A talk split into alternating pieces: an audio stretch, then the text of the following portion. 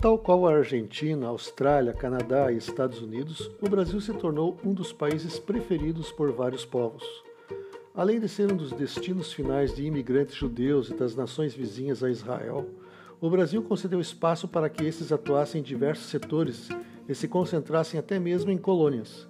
Destacam-se aqui grupos de israelitas no Rio de Janeiro, São Paulo, Porto Alegre e Recife, e de sírios, libaneses, palestinos, jordanianos, sauditas e árabes na capital bandeirante, em Curitiba e Foz do Iguaçu, esta no extremo oeste do Paraná, região da tríplice fronteira com a Argentina e o Paraguai. Em Curitiba se percebe a influência desses imigrantes do Próximo Oriente ou do Oriente Médio na mídia local. O jornal Diário Popular, fundado em 1963, pertencia ao jornalista e empresário Abdoref Kudri, descendente de libaneses, presidente do Sindicato das Empresas Proprietárias de Jornais e Revistas do Paraná, de 1994 a 2009. A primeira emissora de televisão no estado, a TV Paranaense, hoje sob concessão da família Cunha Pereira, foi inaugurada em 1960 pelo desembargador Najib Shed. Já o jornal Estado do Paraná foi fundado em 1951 pelo publicitário filho de libaneses Aristides Merri.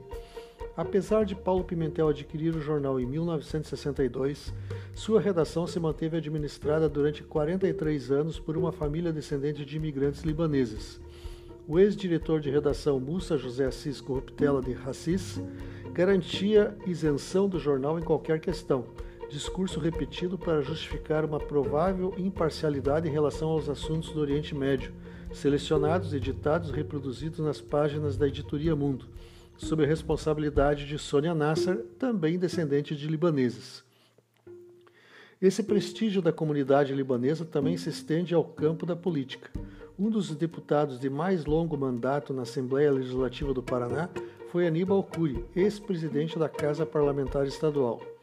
Em 1958, ele acolheu Assis em sua casa quando este migrou do interior paulista para o sul e o apresentou à direção do Estado do Paraná, no qual iniciou a carreira jornalística. Caçado pelos militares, Cury se beneficiou da anistia de 1979 para voltar ao exercício público da política. Ele ajudou a eleger Álvaro Dias ao Senado e José Richa, outro descendente de libaneses, ao governo do Estado. Em 1986, Dias venceu as eleições para governador e, no último ano de seu mandato, convidou Assis para assumir a Secretaria de Comunicação Social substituindo Fábio Campana, natural de Foz do Iguaçu, cidade com, a maior, com o maior contingente de imigrantes árabes do Paraná.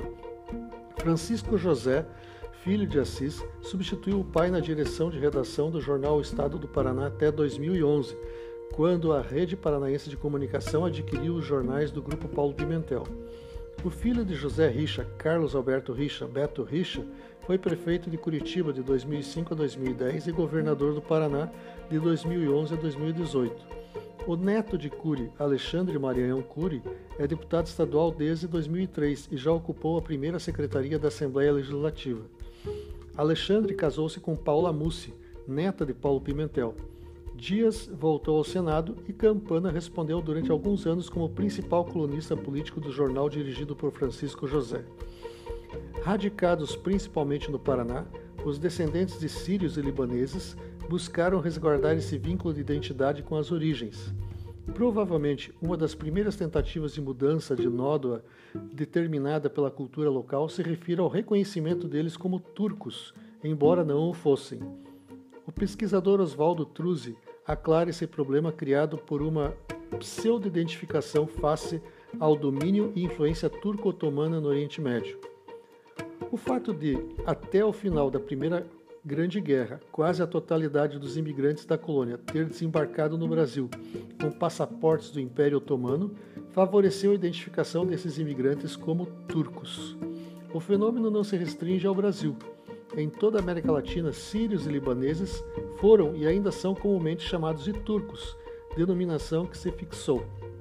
O assunto tornou-se ponto obrigatório de quase todos os livros escritos pela colônia, motivo frequente de reclamações, explica Truzzi. E a distinção não se limita apenas às diferenças entre turcos e povos árabes. Entre esses há profundas marcas que os separaram. Não existe uma nação sírio-libanesa, por exemplo. Ou são sírios ou são libaneses. Assim como não se pode confundir árabes e sauditas. Os árabes, como nação, têm sua origem nos Emirados Árabes Unidos, enquanto que os sauditas pertencem à Arábia Saudita. De modo semelhante, palestinos acabam sendo identificados como jordanianos. Cada um tem a sua própria identidade. Este foi o Apátrida de hoje. Produção, redação, edição e apresentação, Ruben Holdorf.